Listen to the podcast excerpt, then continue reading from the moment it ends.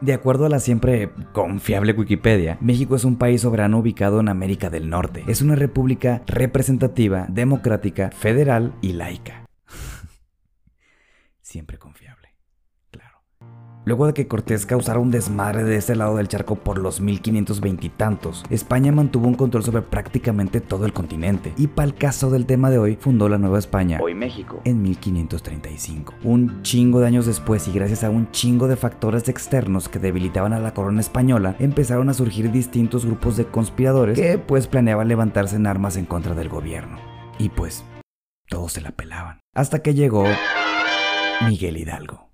A estas alturas ya es bastante bien conocido que los independentistas vencieron al gobierno de la Nueva España luego de unos 11 años de chingadazos, firmándose el reconocimiento de independencia de México el 28 de septiembre de 1821. Por el bando de los buenos tenemos a Miguel Hidalgo, el Pipi, la Morelos, José Fortis de Domínguez y del lado de los culeros, pues los españoles.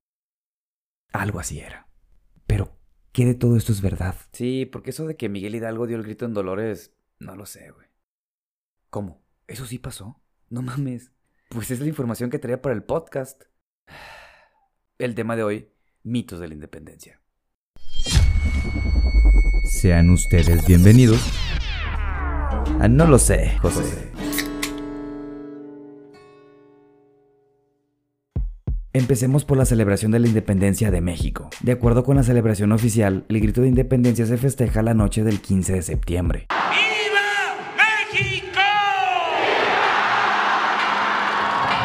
En la historia, Miguel Hidalgo dedica unos cuantos vivas para la Virgen Mexicana, unos cuantos más para el catolicismo, otros más para el... América. No, la América. El continente, pues. Y otros bien independientes vivas para Fernando VII. El rey de España y aunque supuestamente no existen documentos ni testigos con vida, obviamente, que puedan dar fe de lo que Miguel Hidalgo dijo en su momento, más o menos se le atribuye eso hoy en día. El caso es que el grito, de haber existido uno, según algunas fuentes, habría ocurrido a la madrugada del 16 de septiembre alrededor de las 6 de la mañana, o de las 2, o a las 8, según la fuente que prefieras. Algunos afirman que en realidad la congregación se fue dando a lo largo del día debido a que, pues, como no existían las redes sociales en aquel entonces, poco a poco se fue esparciendo la voz y la gente se fue enterando del movimiento. Pero ¿cómo se dio el cambio de fecha? Existe un mito bastante popular donde nos lleva a la época del porfiriato, en la que por mandatos del chingón se cambia la fecha del 15 de septiembre para hacerla coincidir con su cumpleaños. Sin embargo, la historia es falsa, según documentos, no según yo. Y similar a este mito existe uno donde dice que Agustín de Iturbide habría hecho exactamente lo mismo y que la celebración de la consumación de la independencia se llevara a cabo el 27 de septiembre, no el 28, por el mismo motivo que el señor Porfirio.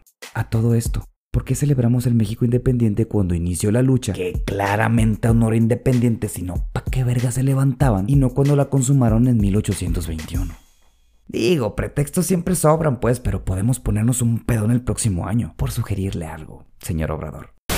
El caso es que por lo menos la historia de Porfirio Díaz es falsa, pues existen documentos que desde por allá de los 1840 los festejos ya los realizaban por aquellas épocas la noche del 15 de septiembre. Y si nos ponemos a sacar cuentas, Porfirio Díaz habría tenido unos 10 años. O sea, no fue él. Mito número 2. Juan José de los Reyes Martínez Amaro, mejor conocido en las telenovelas de época de Televisa como el Pípila, fue un cabrón que formó parte de las filas de Hidalgo y participó en la toma de la Lóndiga de Granaditas. En esa batalla, algunas fuentes. Hidalgo junto con otros jefes solucionaron que la única forma en que su ejército podría entrar en el inmueble era si quemaban la puerta para permitirle el acceso a los insurgentes. Entonces, este güey, el pípila, se cubrió la espalda con una roca y acompañado de una antorcha, un chingo de ocote y un chingo de balas que le estaban cayendo en la losa, le prendió fuego a la puerta. Y de esta forma es que pudieron tomar la lóndiga de granaditas y posteriormente matar un chingo de civiles en el interior. Pero datos que nos valen ver. Una alóndiga era un establecimiento donde se vendía, compraba y almacenaba grano, cuyo fin era proveer de estos alimentos a la gente del pueblo. Estos se encontraban abiertos durante el día y acudía la gente para adquirir una determinada cantidad de cereales para sus necesidades. Por si alguien se lo llegó a preguntar. Nada más. Y a pesar de esta historia, algunos han llegado a decir que, como los niños héroes, el pipila tampoco existió.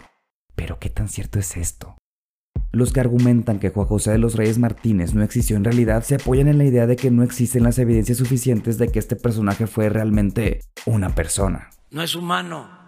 Y antes de que Tenoch Huerta se empute, los argumentos iban más bien a que más que una persona como tal, era la representación de un grupo que se encontraba apoyando la causa de la independencia. O sea, algo así como la unión de clases por un fin común, más o menos. Serían algo así como los pípilas. O sea, trabajadores mineros que participaron en la lucha por la independencia al lado de Miguel Hidalgo. Sin embargo, y según una columna de Excelsior, existen documentos que avalan la idea de que el Pípila realmente existió, tanto nombre como apodo, participación dentro de eventos importantes para la causa de la independencia de México. Mito número 3.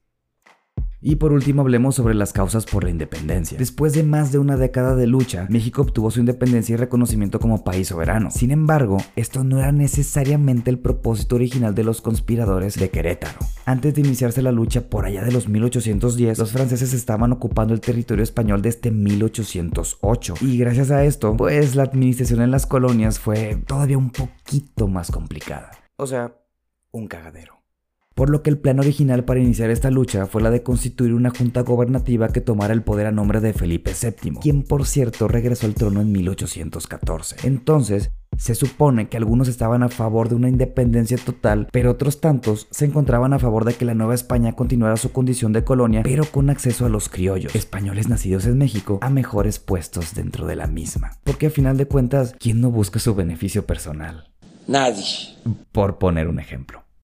La historia de México es bien interesante si nos ponemos a pensar en las motivaciones que cada uno tenía para llevarla a cabo y poner en riesgo sus vidas. En este caso, quitarse de encima la opresión de todo un imperio que para aquellas fechas ya no le quedaban muchos años de existencia. Aunque ya vimos que no todos, pues, querían quitarse a España de encima. No todos.